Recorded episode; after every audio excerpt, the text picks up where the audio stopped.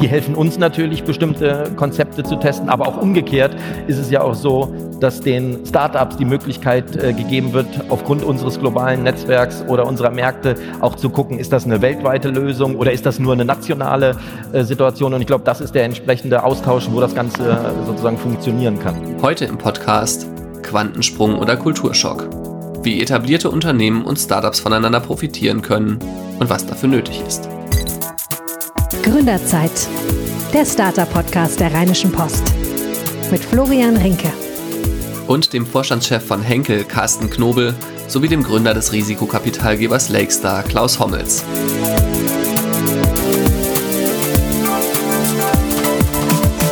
Hallo und herzlich willkommen. Heute melden wir uns mal mit einer ganz besonderen Folge bei euch, und zwar mit einer Aufzeichnung einer Diskussion beim Digital Demo Day in Düsseldorf. Dort habe ich auf der Bühne mit Carsten Knobel und Klaus Hommels diskutiert darüber, ja, wie ihr es gerade schon gehört habt, was Startups und Konzerne so zusammenbringt, was man voneinander lernen kann und wie man auch vielleicht als Risikokapitalgeber in diesem Spiel eine Rolle spielen kann. Und die beiden habe ich ganz bewusst ausgewählt, beziehungsweise als Gäste eingeladen, denn die kennen sich schon sehr lange. Und zwar hat Carsten Knobel bei Henkel früher als Finanzvorstand gearbeitet und wer Henkel nicht kennt, das ist ein DAX-Konzern mit Sitz in Düsseldorf und äh, selbst wenn man den Namen Henkel nicht kennt, die Produkte kennt eigentlich fast jeder. Das bekannteste ist mit Sicherheit das Waschmittel Persil, aber Henkel ist als einer der größten Industriekonzerne Deutschlands auch sehr stark im Geschäft beispielsweise mit Industrieklebstoffen, die dann ja beispielsweise bei der Automobilindustrie zum Einsatz kommen und Natürlich beschäftigt sich Henkel auch mit der Frage, wie geht's weiter für uns als Unternehmen? Wie geht's weiter für uns in unseren Industrien? Was entwickelt sich da? Und deswegen investiert Henkel seit einigen Jahren in Startups. Und da kommt dann wiederum Klaus Hommels ins Spiel. Denn mit seinem Lakestar-Fonds ist er ja einer der größten Wagniskapitalgeber in Europa und hat in der Vergangenheit unter anderem Unternehmen wie Spotify oder Skype finanziert.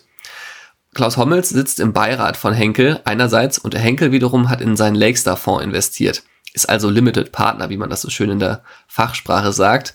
Und naja, das habe ich gedacht, das ist ja eigentlich ganz toll, wenn die sich schon so gut kennen und so viel Austausch da ist, dann haben die ja wahrscheinlich auch ein ganz gutes Verständnis vom jeweiligen Geschäftsmodell des anderen.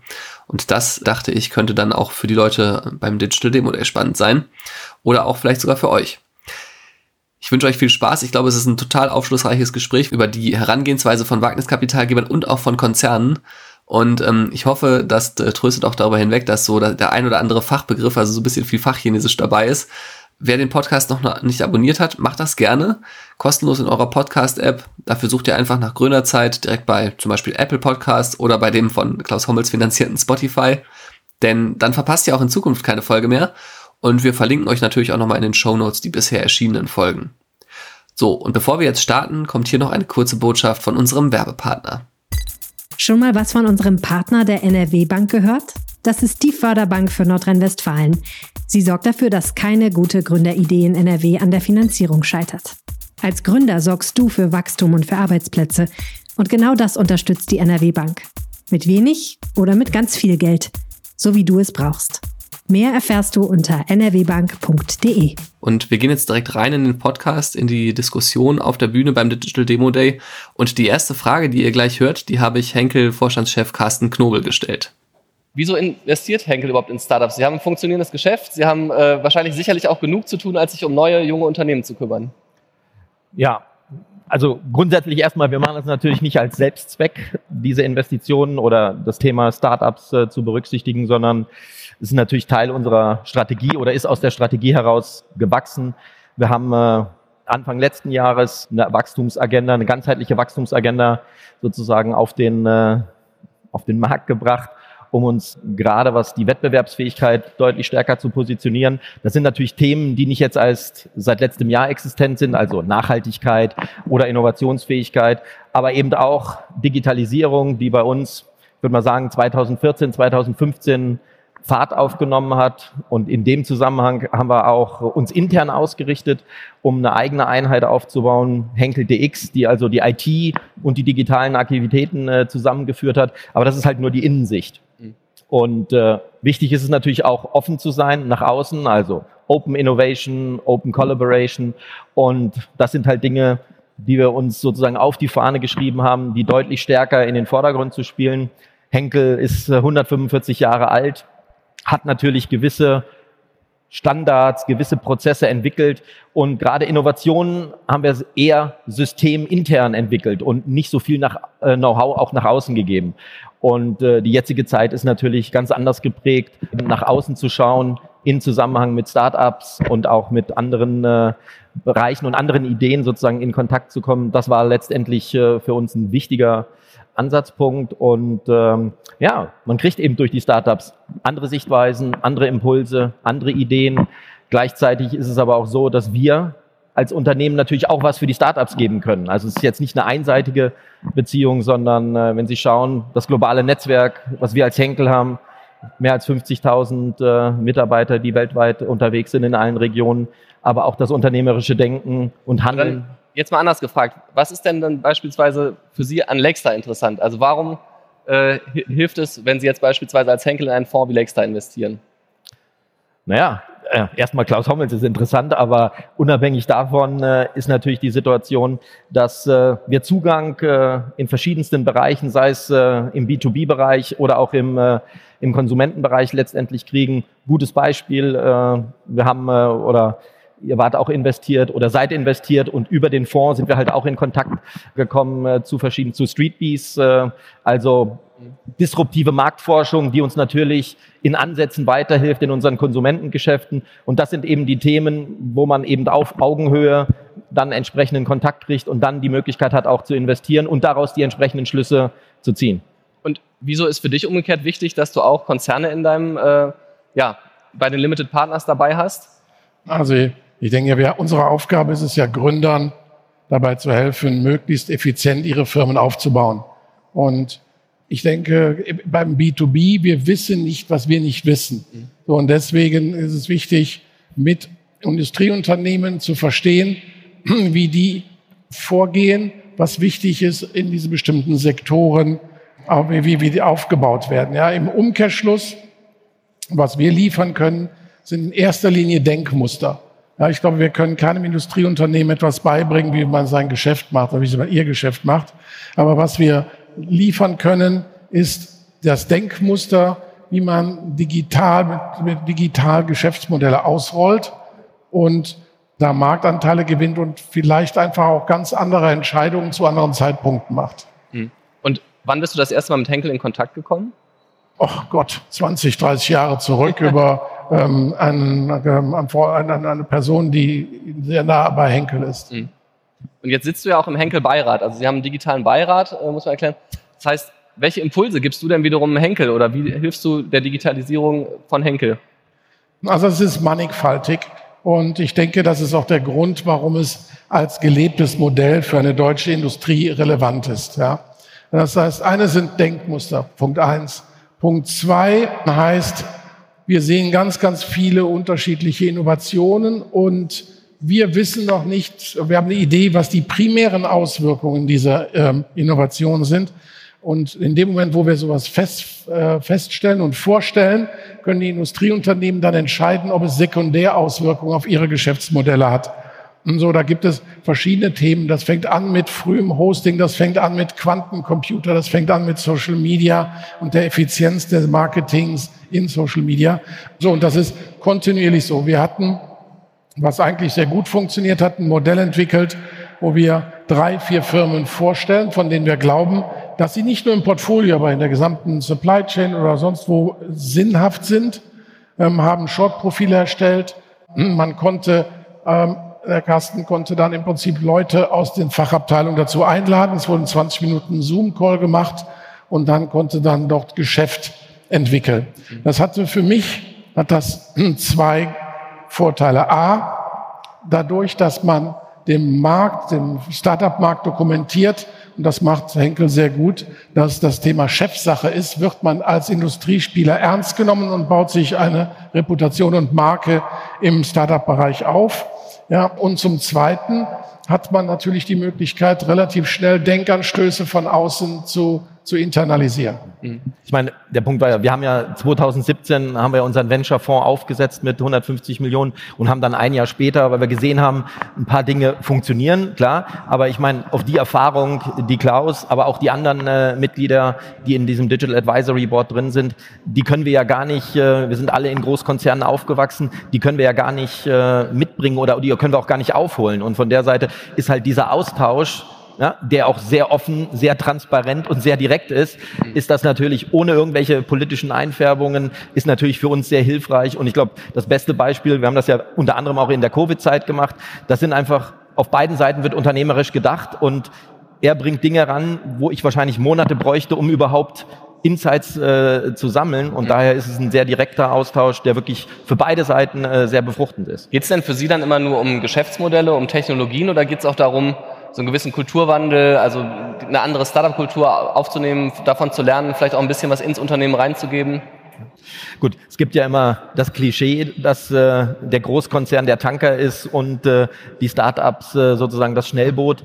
Das war sicher. Beide Seiten können voneinander lernen, kann man sagen. Ja, aber der Punkt ist ja, es ist ja nicht mehr so, dass dieses Klischee auch der Realität in allen Dingen entspricht. Wir haben auch moderne Methoden äh, oder Strukturen, die man normalerweise nur in Startups vermuten würde. Also wir haben Inkubatorenteams, äh, mit denen wir arbeiten. Wir tun äh, auch Sprint im Rahmen von Projekten oder eben die MVPs äh, zu entwickeln. Also es ist jetzt nicht so, wie es vor vielleicht vor 20 Jahren gewesen sind.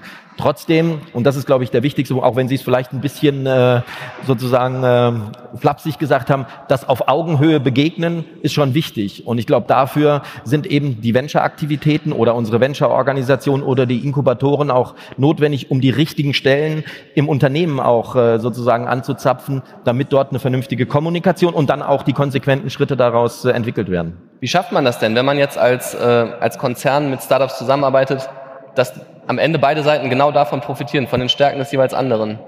Wie immer im Leben kommt auf die handelnden Personen, glaube ich, an. Und da ist es eben, das, was wir anbieten können, ist ja auch, wenn Sie über Proof-of-Concept-Tests äh, nachdenken. Die helfen uns natürlich, bestimmte Konzepte zu testen, aber auch umgekehrt ist es ja auch so, dass den Startups die Möglichkeit äh, gegeben wird, aufgrund unseres globalen Netzwerks oder unserer Märkte auch zu gucken, ist das eine weltweite Lösung oder ist das nur eine nationale äh, Situation? Und ich glaube, das ist der entsprechende Austausch, wo das Ganze äh, sozusagen funktionieren kann. Mhm. Du forderst ja immer wieder, dass es mehr europäisches Kapital braucht für Startups.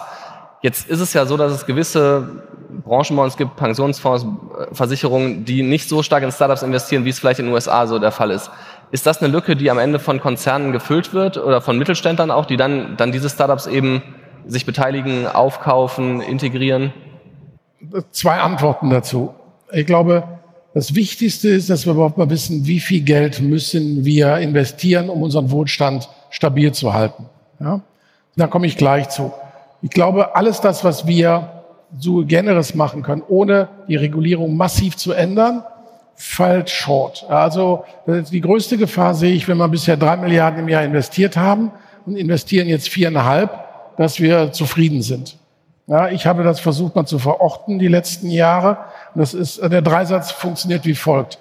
Der Mittelstand hat uns reich gemacht. Der Mittelstand hat in den 50er, 60er, 70er Jahre wurden vier Prozent vom GDP jährlich in den Mittelstand investiert. Das sind kaufkraftbereinigt ungefähr 100 Milliarden nach heutiger Kaufkraft im Jahr. So, heute, das haben Banken gemacht. Und wenn die Bank investiert hat, hat die KfW nachinvestiert. Heute ist keine Bank in der Lage, eine Firma zu finanzieren, die in 15 Jahren Mittelstand ist, weil die Governance es nicht mehr zulässt. So, gleichzeitig haben wir das Problem, dass wir den Wohlstand halten wollen, müssen es 100 Milliarden sein. So, im Moment sind es 6 Milliarden. Also, wir sprechen vom Loch von 94 Milliarden im Jahr, die wir zusätzlich investieren müssen, damit wir in 15 Jahren einen Mittelstand haben, der genauso powerful ist wie der heute. Ich, ich näher mich dem Thema nochmal von der anderen Seite, um die 100 Milliarden ein bisschen zu ähm, unterstützen. So, in Amerika ist die Halbwertszeit von Unternehmen, die im Index sind, von 30 Jahren auf 12 Jahre runtergegangen. Das heißt, im Index werden sieben Prozent des Indexes jährlich ausgetauscht. Neue Unternehmen kommen rein, alte fallen raus. Bei einem DAX von 1,6 Trillionen Market Cap sind das 130 Milliarden neuen Market Cap, den du im Jahr schaffen musst. So. Also die Aspiration muss sein, dass wir diese 100 Milliarden investieren, um auf die 100 Milliarden oder 100 something Milliarden plus MDAX und so an Substitutions-Market Cap kommen. Also wir feiern uns hier gerade wie der wilde Derwisch, aber wir sind nowhere im Sinne von der Finanzierung. Ja. Und ähm, die Kalibrierung, zu sehen, wo, wo muss der Aufsetzpunkt sein, das ist die Aufgabe, die wir haben. Ja. Also ich bin da mega skeptisch, dass wir da hinkommen. Ja, aber die Politik muss das tun, weil in Amerika hast du Universitäten, Pensionsfonds, Insurances und das haben wir alle drei nicht. Ja, so, ähm, das heißt, wir müssen, der Staat entweder muss er selber investieren oder er muss die Regulierung der Gestalt ändern, dass wie heißt es, die investieren möglich ist. Was, wenn ich das sage ich noch schnell, total einfach ist, weil die Lebensversicherungen heulen hier jeden Tag rum, dass sie zwei Prozent für die Pension Mindestverzinsung nicht hinkriegen.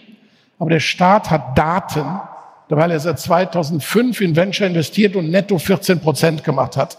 Also Adam Riese, wenn die Lebensversicherung die zwei Prozent nicht hinkriegen, der Staat weiß auf großen Volumina, er hat 14 Prozent gemacht, dann sollte man ja der Meinung sein, dass die Transferleistung selbst in Berlin nicht so komplex ist, um das umzusetzen. Aber sind denn Konzerne oder Mittelständler überhaupt dann ein Exit-Kanal in Europa? Das wird fallweise so sein und ich glaube, das ist in einigen Fällen der Fall, weil wir müssen ja auch mal ähm, ein bisschen nüchtern bleiben. Das ist ja nicht nur, dass wir Trillionen Companies machen. Wir machen auch nicht nur Milliarden Companies. Wir machen, wir substituieren eine Wirtschaft, die eine gewisse Altersstruktur hat durch neue Technologien. Und das ist sehr, sehr breit.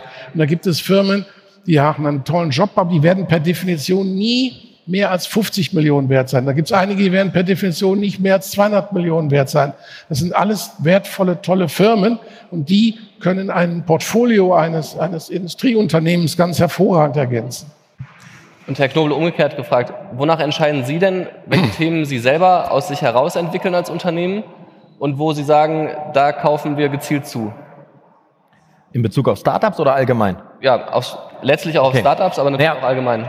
Die Grundausrichtung ist ja, wir haben eine Strategie, die basiert auf äh, drei Säulen, nämlich auf unserem Industriegeschäft ja. auf der einen Seite mit Adhesive Technologies und den beiden Konsumentenbereichen im Beauty Care Bereich und im äh, Wasch- und Reinigungsmittelbereich. Und das ist natürlich wenn wir eben in Richtung Startups oder Venture ähm, investieren, ist bei uns natürlich als erstes Linie eine, eine, strategische Komponente da, nämlich wie können wir diese Geschäfte auch in 20 Jahren noch äh, sozusagen, dass sie noch up-to-date sind und daher disruptive Themen oder neue Geschäftsmodelle sozusagen auf anderem Weg zu entwickeln als das, was intern äh, letztendlich entwickelt werden kann oder eben auch nicht entwickelt werden kann. Mhm. Von der Seite ist das sicherlich die erste Ausrichtung. Auf der anderen Seite wir denken unternehmerisch und am Ende des Tages muss natürlich auch was bei rauskommen. Also gibt es auch eine finanzielle mhm. Komponente, die damit reinspielt. Also von der Seite, das ist die, die Abwägung, aber der klare Fokus liegt eben auf der strategischen Weiterentwicklung äh, der Geschäfte. Deswegen haben wir unsere Venture-Aktivitäten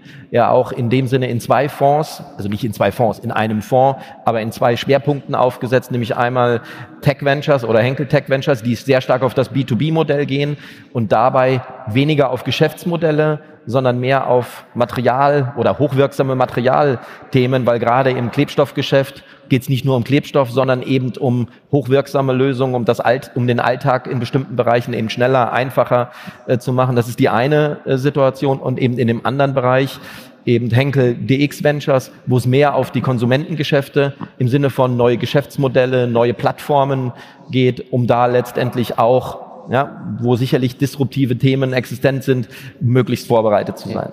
Ich habe, wenn ich in der Vergangenheit mich mit Henkel Tech Ventures beschäftigt habe, habe ich gelernt, ich hoffe, das ist richtig so, dass es ein extrem internationales Geschäft ist, dass man in Kanada, in den USA, in China sucht, also dass diese Geschäftsmodelle, die dann für das Thema äh, Adhesive Technologies interessant sind, wirklich global sind. Fehlt es da auch in Deutschland so ein bisschen an ja, Nachwuchs, an nachwachsenden Unternehmen? Ja gut, die Frage wäre eher für Klaus eine relevante, weil er ja der Pionier ist, äh, um äh, das, was ja in der Welt passiert. Ich meine, das ist mhm. ja sehr dominiert eben aus Nordamerika und eben aus Asien, speziell aus China, dass wir auch in Europa sozusagen nicht den Anschluss verlieren. Ja? Was äh, Erfindertum, was äh, Neuartigkeit angeht. Und äh, da leistet, glaube ich, Klaus äh, Pionierarbeit mit den Dingen, äh, die er macht. Aber das ist natürlich wichtig. Man sieht, ne, deswegen ja auch der Tag hier oder auch, äh, ich sage jetzt mal Berlin. Das sind ja Themen, wo sich das entwickelt und wo auch gute Dinge entwickelt worden sind und auch Unicorns äh, existent sind. Aber es ist natürlich im Vergleich, wenn man das jetzt auf der Welt sozusagen oder in die Weltperspektive setzt, sind wir wahrscheinlich weit, weit entfernt, um äh, über Champions League äh, zu sprechen. Welche Stärken nimmst du denn wahr in der deutschen Startup-Szene? Gibt es bestimmte Bereiche, Fintech oder so, wo wir besonders stark sind als deutsches Startup-Ökosystem? Du sprichst jetzt sektoral. Mhm. Ja. Also im, im Prinzip ist Europa erstmal deutlich heterogener. Es gibt im Moment, also wenn man sich das überlegt, man ist von 2008 bis 2012 hat es fünf, sechs neue Unicorns gegeben. Ja? So, die sind dann von, keine Ahnung, von acht auf zwölf. Ja, jetzt sind wir bei knapp 300. So, und die kommen aus 55 Städten. Und das heißt, es ist erstmal regional relativ äh, diversifiziert. Ich denke, wir haben, wenn man das sieht, Fintech sind wir relativ gut aufgestellt. Das hat auch historische Gründe. Ähm, nicht, dass wir besonders versiert sind auf der Konsumentenseite. Wir haben nur früher damit angefangen. Die Franzosen mit Minitel und wir mit BTX oder sowas. So, und das ist, da ergeben sich auch sehr interessante Überlegungen heraus. Ja, es ergibt sich zum Beispiel die Situation heraus, die ganze Diskussion mit Number 26 jetzt. Ja, da sind ja viele in ihrer Zunft, in deiner Zunft, die dann sagen, oh ja, ja, mit dem BaFin, da muss man jetzt aufpassen und Geldwäsche und, und, und. Das ist eine Sicht darauf zu gucken, ja, weil man ja gerade nach Wirecard wie das Kaninchen vor der Schlange sitzt, ja. Aber wie ist denn die Sicht, dass man denen ganz bewusst ein bisschen Welpenschutz gibt. Weil wenn man den jetzt nicht über diese komplexe Phase, und das ist ja wahrscheinlich ausgesprochen komplex, wie so ein Hypergrowth zu machen und gleichzeitig noch KYC und AML-compliant zu sein, meiner Meinung nach ist, man muss den Welpenschutz geben, man muss ein bisschen großzügiger sein, weil wenn man da Sand ins Getriebe schmeißt, dann dann stört man die Entwicklung der besten Firmen, die wir im Moment haben. Und wenn die dann kleingeredet werden, dann brauchen wir uns nicht wundern, wenn die Amis die nicht gestört haben, ja, dann nachher hier einmarschieren und dieses Land dann auch nochmal wegessen. Also das ist, also ich finde die Herausforderungen, die wir haben, und auch die Rolle, die VCs da haben durch, sag ich mal, ähm, eine, eine tradierte Glaubwürdigkeit, wenn man das jetzt 20 Jahre macht und ein bisschen Glück hatte, dass man da in die Diskussion mit Politik, mit Regulation einsteigt, weil das sehr, sehr viele Auswirkungen für die, die Unternehmen haben wird. Also ich glaube auch, dass man natürlich irgendwie wahrscheinlich ein bisschen Startups anders beurteilen muss in der frühen Phase, vielleicht als, äh, als Konzerne. Umgekehrt wäre es ja auch für einen Konzern wie Henkel ein totaler Wettbewerbsnachteil, wenn man denen zu viel Freiräume geben würde. Und sie hätten ganz andere Herausforderungen regulatorischer Art beispielsweise. Äh, das würde ja auch das Gleichgewicht, was eigentlich existieren sollte, ein bisschen kippen, ne? wenn, wenn sie Nachteile hätten. Klar, aber der Punkt ist ja, und das gilt jetzt nicht nur, glaube ich, für die Start-up-Szene, sondern wir sind ja insgesamt, äh, wenn man die gesamtwirtschaftliche Situation betrachtet, sind wir ja in einem Sandwich zwischen Asien äh, und mhm. Nordamerika. Und wir haben in vielen äh, Bereichen nicht nur Nachholbedarf, sondern müssen deutlich schneller werden. Und ich glaube, das ist der eines der Fokusthemen, die mhm. sozusagen im Unternehmen, egal ob jetzt Großkonzern oder Start-up oder Unicorn, eine Rolle spielen. Mhm. Sie haben jetzt auch einen Fonds, einen Fonds in China investiert und ähm, sind sozusagen jetzt quasi auch dabei, diesen äh, Markt ein bisschen in den Blick zu nehmen. Wie nehmen Sie die Digitalszene in China, China? Warum ist der chinesische Markt auch aus Venture-Sicht dann äh, sinnvoll für Sie? Gut, also das Ganze ist im Zusammenhang, ich hatte eben gerade die beiden äh, verschiedenen Bereiche angesprochen, das ist im B2B-Bereich, also okay. bei Henkel Tech Ventures. Wir haben äh, in den Fonds investiert, was generell bei uns die, ich sage jetzt mal die Zweiseitigkeit ist, einmal direkt in Startups zu investieren und auf der anderen Seite in Fonds. Und bei den Fonds ist es in dem Fall materialorientiert. China hat sich auch zu einem Hotspot was äh, neue Materialien äh, angeht, entwickelt. Wir sind äh, in dem Land sehr gut aufgestellt, lokal. Wir haben fast 5000 Mitarbeiter. Äh, es ist für uns der drittgrößte Markt und äh, von der Seite ist am Ende des Tages ja egal weltweit, mhm. wo bestimmte Themen entwickelt werden. Und wir haben da den Zugang zu 1000 Jungunternehmen, äh, die eben in diesem tech-orientierten Bereich Material eben äh, unterwegs sind. Und daher ist es für uns äh, ein wichtiger Punkt gewesen, auch dort äh, sozusagen einen Anker zu haben. Nehmen Sie umgekehrt denn wahr, dass jetzt gerade die, äh, die chinesische Regierung verstärkt auch die, die Startup-Szene in den Blick nimmt, also gerade große Startups? Und äh, welche Rolle spielt das dann bei Entscheidungen, wie jetzt da in Fonds zu investieren? Gut, das, was man im Moment sieht, ist das ja eher im äh, Konsumentenbereich äh, der Fall. Von der Seite haben wir damit her keine negativen Erfahrungen gemacht, was eben äh, die Technologien in diesem Tech Venture angeht oder mit Richland angeht. Aber grundsätzlich, klar, müssen wir das beobachten und uns natürlich dann auch darauf einstellen. Mhm. Und wie ist es umgekehrt für dich, wenn du nach Startups suchst? Also achtest du jetzt in Asien verstärkt darauf, wenn du investieren solltest, oder machst du es gar nicht mehr, nur noch Europa? Also wir haben bestimmt, also es gibt ja zwei Unterschiede. Wenn du mich jetzt als Privatmann fragst, dann gucke ich mir alles an und wenn ich einen Beißreflex habe, dann hau ich zu. Mhm. Ja, so dann interessiert mich Bewertung auch gar nicht. Ja, sondern ein gutes Unternehmen ist ein gutes Unternehmen. So und historisch gesehen würde ich auch alle guten Dinger, die ich gemacht habe, 30 Prozent teurer kaufen und hätte ich die beschissenen 30 Prozent günstiger gekriegt, würde es auch nicht helfen. Ja, also ich glaube, da wird auch viel zu viel theoretisiert um dieses ganze Ding, sondern man muss ein Gefühl haben, dass die Gründer die richtige Motivation haben. Und das heißt, es ist eine Problemlösungskultur und nicht ich verdiene Geld Kultur. So, und dann muss man ein Stück weit Believer sein in die Vision, die diese Menschen haben. Ja? Mhm. Aber wenn, ich da möchte gerne nochmal auf ein Thema eingehen, wo man jetzt sagt, hm, ich würde gerne äh, fordern, dass man, dass der Staat sich stärker beteiligt, weil ich habe ja auch oft in der Presse gelesen, dass dann ja, wir danach rufen, weil wir dann unsere, weil wir dann davon profitieren in Form der Management-Fee und sowas, ja.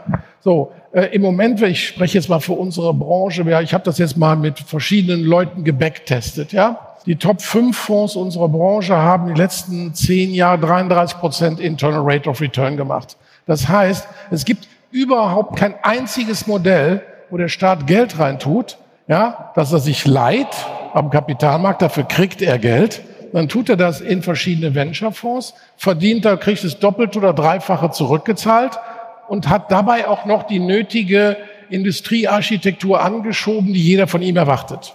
So, wenn man sich diese Kausalkette anguckt und sieht, dass bei dieser einfachen Logik Sand im Getriebe ist, dann ist das für mich eine Arbeitsverweigerung. Ja, so und ähm, das ist einfach, es gibt keinen Grund, das nicht zu tun, weil es ist in sich profitabel und es ist meine Aufgabe. Hm. Aber umgekehrt erleben wir ja gerade, dass die Bewertungen extrem hochgehen von Startups. Das heißt, es kommt mehr Geld in den Markt, überwiegend natürlich auch aus den USA, aus Asien. Und die Bewertungen gehen hoch, ohne dass die Startups oder die Substanz der Startups in der Breite sich jetzt innerhalb von einem Jahr geändert hätte, oder?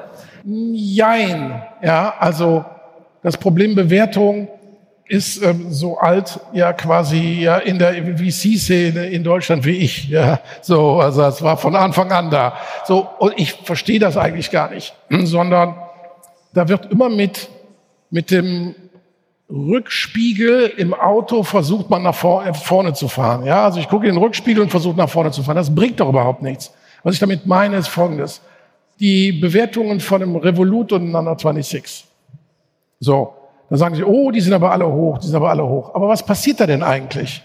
Was passiert, dass jeder in Europa ein Herzkasper kriegt, wenn er sich als Privatperson mit einer normalen Bank auseinandersetzen muss? Da dauert eine schlanke Adressänderung, ja, die Schrecksekunde bei dem Banker dauert zwei Monate, bis du das gemacht hast. So, das heißt, über die Zeit, äh, durch die verkrusteten Prozesse, ja, vergrault man die nächste Generation, die kommt. Und die nächste Generation, die kommt, die hat auch keine Lust, in, einen, ähm, in eine Niederlassung zu gehen, sondern wir es auf dem Handy machen. Ja, so. Also gibt es nur zwei Anlaufstellen. Die nämlich, die es geschafft haben, in kurzer Zeit mobile Produkte zu machen, die der Konsument liebt. Ja, also wenn ich mal rumfrage, ich wüsste jetzt nicht, wer hier irgendein Produkt einer Bank liebt. Aber wenn man sagt, okay, das ist das Payment-System für Krypto bei Revolut oder das, Pay oder das Stock-Trading-Tool, da sagen die, wow, wow, wow, wie cool ist das denn? Das ist eine emotionale Bindung. So, was heißt das? Wenn ich jetzt mal nicht in den Rückspiegel gucke, heißt das, dass einige Generationen weiter die Banken keine Kunden haben. So, und alle zu diesen zwei Dingern gehen. So, nächster Schritt. Es wird in fünf, sieben Jahren es wird es einer normalen Bank nicht möglich sein, einen Konsumentenkredit unter 15.000 anzubieten. Ja, da geht man in die Filiale, so dann, dann muss sich da einer eine halbe Stunde Zeit nehmen, um so ein beschissenes Formular mit einem zusammen auszufüllen. Dann wandert dieses dämliche Formular ins Backoffice, wo nochmal einer sitzt. der das fröhlich im Kreis schiebt. Ja, so, und dann hat man nachher Vollkostenrechnung zwei bis drei Arbeitsstunden auf einen Kredit von 15.000. So, mal sind so 600, 700 Euro wahrscheinlich. So, den preist man rein in den Kredit. Gleichzeitig hat Number 26 oder ein anderer Fintech oder ein Revolut, ja, ich möchte gerne den Kredit, drei Sekunden später, bis dahin kannst du ihn haben und hat mich, by the way, nichts gekostet. Schlägt sich im Preis für den Kredit wieder. Mit der Folge, die Banken haben die Kredite rausgepreist aus dem Markt und werden es nicht mehr anbieten können. So, wenn ich das jetzt konsekutiv sehe, und das heißt, die Produkte werden es nicht mehr machen, die neuen Produkte werden auch bei den zwei, drei landen, so, dann ist die Bewertung total entspannt. Da wird ein Revolut irgendwann 100 Milliarden groß sein und ein N26 wird auch einen ordentlichen Lauf haben. So, das heißt, Bewertung ist das normalerweise, was die Leute gelernt haben in der Universität und da hat man denen nur den Rückspiegel erklärt und nicht die, die Windschutzscheibe, wo man so rausgucken kann. Und das erlebe ich immer, dass es deswegen so Verkrampfungen gibt, wenn man im Prinzip über, über Bewertungen geht, die eigentlich hoch sind. Ja, mhm. weil wir haben in den 2000ern war die höchste Bewertung für die Startups mit MySQL und was anderem 1,2 bis 3 Milliarden.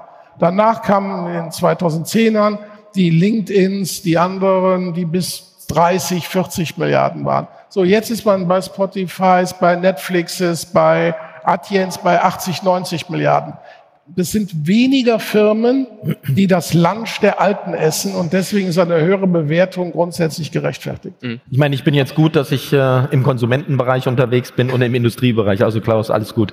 Ja, aber die Frage ist natürlich umgekehrt. Wenn Sie jetzt als Konzern sich mit, um Startups bemühen, Sie haben plötzlich das Problem, dass Sie andere Preise bezahlen müssen und viel genauer abwägen müssen, welches Unternehmen ist das Richtige? Trauen wir uns das zu, das in der Summe zu machen oder ist es nicht viel besser, das doch da selber aufzubauen, das Geschäft?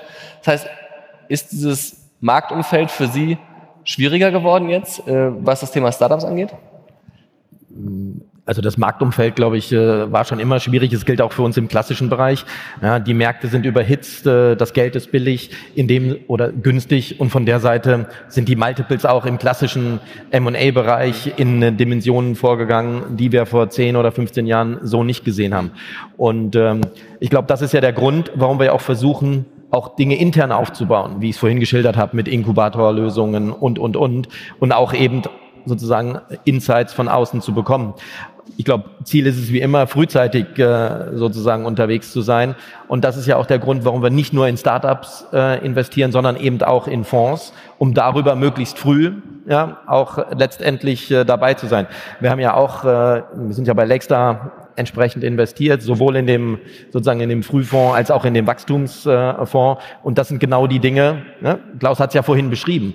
Das sind ja für uns wichtige Dinge, wo wir ja einen Zugang haben, den wir sonst wahrscheinlich gar nicht äh, bekommen würden. Oder erst zu einem Zeitpunkt, wo dann Sie jetzt reinkommen und sagen, ja, möglicherweise viel zu teuer. By the way, das ist ein in Amerika und Asien total gängiges Modell, dass Industrieunternehmen in Fonds investieren. Also die Asiaten machen das sogar richtig klug. Die gehen in Fund of Funds sogar rein, lassen sich das Reporting geben. Und wenn man in fünf Fund of Funds ist, in unterschiedlichen Geografien der Welt, hat man das Reporting von allen Top-Firmen und hat eigentlich darüber ein relativ gutes Analysetool. Ja. So, und ähm, am Ende des Tages ist das genau das Gleiche. Wenn man das schafft, in diese Top fünf, sechs Fonds pro Geografie reinzukommen oder Kontinent, dann ist es bezahltes R&D. Ja, so, da läuft das ja drauf hinaus. So, und deswegen äh, ist es toll, dass der Henkel Vorreiter ist. Würde mir wünschen, dass natürlich äh, nicht uneigennützig wer verschiedene Industrieunternehmen sich da ähnliche Überlegungen machen, weil es total einfach ist, das zu tun. Ja. Ich habe gehört, du planst auch gerade einen neuen Fonds. Eine Milliarde äh, geisterte da durch die Presse. Ja, du, das, jetzt kommen wir zu dem nächsten wunderschönen Thema. Ich würde ja immer gerne so viel sagen, wenn ich dürfte. Ja, wir haben ja im Prinzip eine Verhinderungsregulierung ja, dass man ja äh, weder am Kapitalmarkt noch als VC darf es ja irgendetwas sagen. Deswegen dann würde ich jetzt das wahrscheinlich bestätigen, wenn ich es noch ernster nehmen würde mit diesem. Also ich wäre ich wäre interessiert, wenn er was auflegen würde. das war gut zu wissen, ja. Ähm, was ich nochmal fragen wollte zu dem Thema äh, staatliches Geld, was Sie gesagt haben, oder was mehr, mehr benutzt wird, äh, benötigt wird. Letztes Jahr hatten wir ja die Situation, dass wir äh, durch äh, die äh, Corona-Pandemie in eine Lage gekommen sind, wo es auf einmal große Sorge um die Startup-Szene gab, die auch politisch gehört wurde. Es wurde ein Paket aufgelegt und es war das Geld da. Und plötzlich hat sich der Markt trotzdem ohne dieses Geld wieder erholt. Es ist sogar viel mehr Geld da als vorher. Das heißt, war das nicht eigentlich das Beispiel dafür, dass es das Geld gar nicht gebraucht hätte? Nee, das ist in, in deiner Betrachtung, so du, wie du es beschreibst, vielleicht richtig. Ja, aber ich habe, hm, du hast das Problem, also ich war relativ nah involviert und die Komplexität. Wir haben 80 bis 90 Prozent der Zeit darüber gesprochen, Freerider-Effekte zu vermeiden. Ja, weil das ist dann immer die, das, die, die Problematik, dass du äh, ja die Idee, die du hast, wie du helfen möchtest, in ein Gesetz formulieren musst. Und dann gibt es immer Schlaumeier, die dann versuchen, darum rumzukurven. Ja, so und ähm, du musst es trotzdem generischer halten und wenn du nur zwei, drei Firmen damit rettest, die nachher groß werden, hat es sich gelohnt. Mhm. Ja, weil du hast ja gar keinen, du hast ja gar keinen Schaden gehabt. Ja, also das Geld wird zurückgezahlt. Ich glaube, da werden kaum Ausfälle sein. Ja, wüsste jetzt nicht wo. Und mir, ich kenne drei, drei, vier, fünf Companies. Da war das etwas, wo ein extra Geld bekommen hast und wo es einen Unterschied gemacht hat. Mhm. Was würden Sie sich wünschen? Also braucht, braucht es staatliches Geld oder was wird in Europa benötigt, um eben mehr Innovationen zu fördern?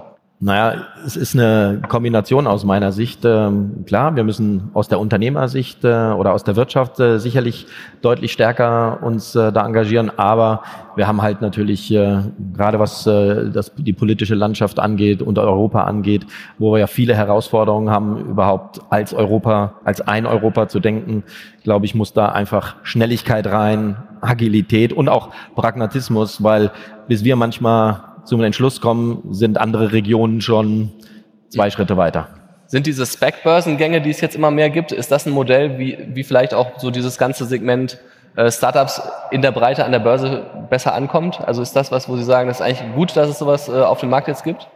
Gut, da bin ich jetzt der, falsche Adressat, weil Mr. Speck sitzt ja da drüben. Also von der Seite wäre das wahrscheinlich etwas, was Klaus äh, äh mehr kommentieren kann, weil er erlebt es ja gerade oder hat Warum braucht es die denn? Also warum braucht es diese Spec-Börsengänge, wo es Unternehmen wie Henkel auch ohne Spec an die Börse geschafft haben vor äh, einiger Zeit und das auch sich als Erfolg erwiesen hat?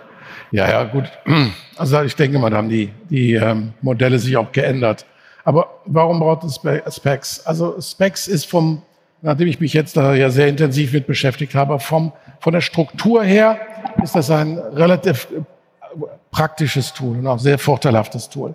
Was wir sehen ist, dass es sehr stark diskreditiert wird, ähm, auch zu Recht, durch eine Art der Ausgestaltung in Amerika, die dazu führt, dass da Freerider ähm, und shady Sponsoren ihr, ihr schnelles Glück suchen. Ja?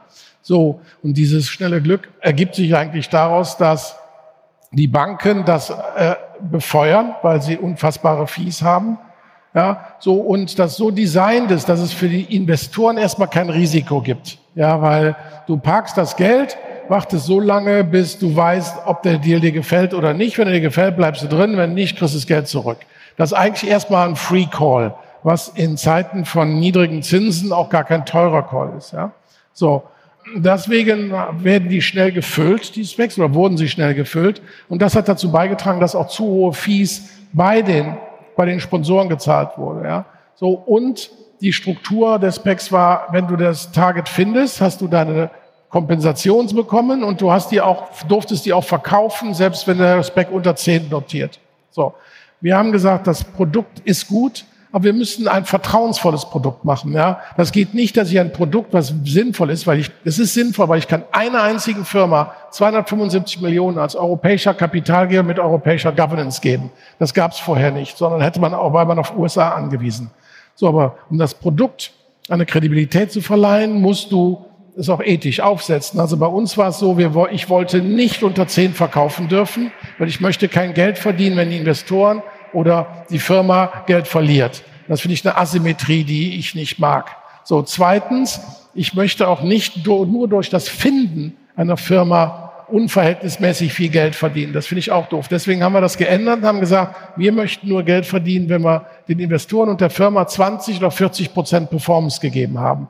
Wenn man das so designt, glaube ich, haben wir ein schönes, ausgeglichenes Interessenprofil zwischen der Firma, zwischen Investoren und dem Sponsor. Und dann sind auch alle Argumente, die dann zu Recht angeführt werden gegen die andere Gestaltung, obsolet. Mhm. Gibt es denn genug Firmen für solche Specs? Weil wenn es die gibt, dann könnte ja auch theoretisch auch ein Konzern wie Henkel sagen, dann übernehmen wir die einfach. Also ähm, auch da glaube ich, die Kunst wird sein, wenn wir das Ökosystem weiterentwickeln wollen, dass wir darüber nachdenken müssen, wie sollen die Specs der Zukunft aussehen? Müssen die immer so groß sein? Müssen die immer ein Pipe haben? Ich glaube, die bisherige Gestaltung ist sehr stark durch die Banken getrieben, die da so eine eierlegende Vieh-Wollmilchsau gebaut haben. So, und äh, in dem Moment, wo man sagt, okay, das kann auch kleiner sein, das kann auch, äh, man, dann da hat man viel mehr Use Cases für das Thema. Die bisherigen Specs, die wir gesehen haben, sind beide im Konsumentenbereich. Ist dieser ganze Bereich Industrie, B2B-Geschäft, ist das was, wo Innovationen wirklich auch so bahnbrechend sein können, dass sie den ganzen Markt umkrempeln? Oder ist es am Ende was, was man so auch jetzt wie ein Henkel über Jahre hinweg immer weiter verbessern muss? Ich glaube, da gibt es keinen Unterschied, also für mich keinen großen Unterschied zwischen dem Konsumgüterbereich. Da sind es sicherlich Plattformen, mhm. ja, Geschäftsmodelle, über die wir sprechen. Aber wenn ich uns äh, konkret sehe, welche Voraus Herausforderungen wir im Industriebereich haben oder in denen, welchen Bedingungen wir unterwegs sind, sei es das Thema Nachhaltigkeit, sei es das Thema E-Mobility oder auch das Thema Infrastruktur, was äh, im Telekommunikationsbereich ist, das sind alles Themen, wo wir mit unseren Lösungen mit dabei sind. Und äh, es ist halt halt nur eine andere Ausrichtung, wie ich es vorhin schon geschildert habe, mehr Material äh, orientiert. Aber Durchbrüche wird es da genauso geben. Und äh, was das angeht, ähm, nehmen wir zum Beispiel die Elektromobilität, die ist für uns vom Potenzial her zweieinhalb Mal so groß wie in einem herkömmlichen äh, Fahrzeug oder in einem herkömmlichen Motor und äh, bringt einfach natürlich schon signifikante Veränderungen in der Märkte mit sich und für uns halt eher eine Chance als ein Risiko in dem Fall. Aber ich sehe da keinen großen Unterschied äh, im Konsumgütergeschäft oder im, äh, im B2B-Geschäft oder im Industriegeschäft. Sie haben das Thema Nachhaltigkeit gerade, schon, äh, Nachhaltigkeit gerade schon angesprochen. Jetzt steht ja eine Bundestagswahl vor der Haustür. Wäre eine äh, grüne Regierungsbeteiligung äh, gut für Deutschland, ein Problem für Deutschland? Wie sehen Sie das? Ganz ruhig ehrlich sein. Nochmal? Na, also grundsätzlich glaube ich, das ist ja mal was anderes als in den letzten Jahren, wird es eine spannende Wahl. Mhm. Oder so sieht es zumindest äh, ja aktuell aus. Und äh, verschiedene Farbkombinationen bei Koalitionsgestaltungen, ich glaube, da halte ich mich jetzt mal zurück. Das Einzige, was aber, glaube ich, interessant ist in den letzten Wochen, und das zeigt sich natürlich vielleicht nicht so einfach für die Parteien, dass sie sich positionieren müssen. Der Druck ist extrem hoch und äh, für was sie stehen wollen und für was sie entsprechend äh, sich äh, in der Zukunft einsetzen wollen, da glaube ich, gibt oder sind, sind klare Antworten notwendig, die teilweise ja bisher nicht unbedingt gegeben worden sind. Und ähm, Sie haben ja das Thema Nachhaltigkeit angesprochen, aber für mich geht es auch um Digitalisierung und auch um das ganze Thema Klima. Und das Thema Klima haben ja alle Parteien mehr oder weniger in ihrem äh, Programm äh, aufgeführt. Und äh, von der Seite schauen wir mal, was am 26.09. passiert. Aber ich glaube, der Druck ist groß, dass man sich stärker positioniert. Und ich glaube, das ist gut für uns, weil wir am Ende des Tages schnell sein müssen und nicht dann in irgendwelchen langwierigen, wie es beim letzten Mal war, Koalitionsverhandlungen Monate dahinschreiten lassen, was am Ende des Tages, dann kommen wir wieder zurück auf Deutschland oder Europa, nur nachteilig sein wird. Umgekehrt hast du ja für die FDP und die CDU gespendet. Das heißt, hast du Angst, äh, dass es am Ende eine grüne Regierung oder eine mit äh, ergrünte Regierung gibt? Jo, jetzt bin ich auf dünnem Eis. Ja, ähm, also, also, das, was für mich erstmal am wichtigsten ist, und da muss ich sagen, das habe ich bis jetzt eigentlich nur bei Christian Lindner und bei Thomas Jatzombeck gesehen, ist, dass eine Authentizität für das Thema da ist. Ja, weil wir werden hier nur was verändern im Digitalbereich, wenn einer Lust darauf hat, es versteht, ja, und intrinsisch motiviert ist. Wenn der morgens seinen Spickzettel drauf kriegt, wo drauf steht, was er den ganzen Tag sagen darf, und wenn er 0,1 Prozent bei Infratest ja wieder oder was, was etwas hochsteigt, das sind alles Lippenbekenntnisse, da können die vorher sagen, was die wollen. Ja, da haben wir im Prinzip dann so eine ähm, autistische Übung, wie wir die jetzt bisher hatten. Ja, also ich muss sagen, also, aber auch jetzt muss ich sagen, das muss ich sagen, das fand ich das ganze Wirtschaftsministerium lahm bisher. Ja, und ich muss sagen, Herr Cookies hat einen super Job gemacht. Ja, der Cookies hat das Verständnis für, dass er schnell abgearbeitet, der hat ein Monster viel weggeschafft. Also ich würde es, SPD spenden. Ja, ich würde es aber gar nicht an Menschen festmachen. Also ich würde es an Parteien festmachen. Ich würde es an Menschen festmachen. Ja, also ein Macron ist ja sicherlich jetzt auch nicht ja, CDU, FDP-Lager, aber der hat eine Authentizität. Der hat sich dafür eingesetzt. Ja, und wenn der sagt, jetzt muss Geld da rein, dann lädt er abends im Élysée-Palast die vier Versicherungen ein und sagt, ihr wollt die nächsten vier Jahre was von mir, eher geht jetzt keiner raus, ohne eine Milliarde dazulassen. Und dann ist das Thema erledigt. Ja, und wir machen hier vier Jahre Ringelpiez mit anfassen und da ist nichts mehr rausgekommen. So, das ist deswegen bin ich eher der Meinung, dass ich sagen möchte, und ich habe jetzt bei den Spenden, die ich gemacht habe, das jetzt eher an Personen festgemacht, von denen ich die Wahrnehmung habe, dass sie in ihrer Authentizität etwas bewirken wollen. Das ist jetzt weniger parteitechnisch gewesen. Also da sind mir Personen sämtlicher Couleur in unterschiedlichen Parteien näher als wahrscheinlich das Median der parteitechnischen Ausrichtung. Also wäre Armin Laschet aus deiner Sicht ein guter Bundeskanzler? Bitte? Armin Laschet wäre aus deiner Sicht ein guter Bundeskanzler? Das war, das, da kann ich jetzt nichts zu sagen. Ja, das, also, okay. also, das, also sicherlich ist er mir wahrscheinlich näher als andere Konstellationen. ähm, aber das werden wir dann ja sehen. Ja. Aber zum Glück, was wir was gleichzeitig haben, das sehen wir ja auch, wir haben eine starke Administration, die kann sehr viel wegfedern. Ja, weil mh, hm, das ist natürlich mit der deutschen Gründlichkeit haben wir da Strukturen aufgebaut in Berlin, die seine gewisse Autopilotmodus ähm, ja, Verhaltensmuster haben da, und das kann auch beruhigen. Ja, das war's für diese Woche mit unserem Gründerzeit Live Podcast. Die wichtigsten News aus der NRW Startup-Szene, die gibt es übrigens auch jede Woche in meinem Newsletter Gründerzeit. Den Link packe ich euch nochmal in die Show Notes. Und dort findet ihr auch nochmal den Link zu unseren anderen Folgen. Und wenn ihr in Zukunft keine Folge mehr verpassen wollt, dann abonniert am besten direkt den Gründerzeit Podcast über eure Podcast-App. Und natürlich freuen wir uns auch immer über Bewertungen, zum Beispiel bei Apple. Also, wir hören uns nächste Woche wieder. Macht's gut!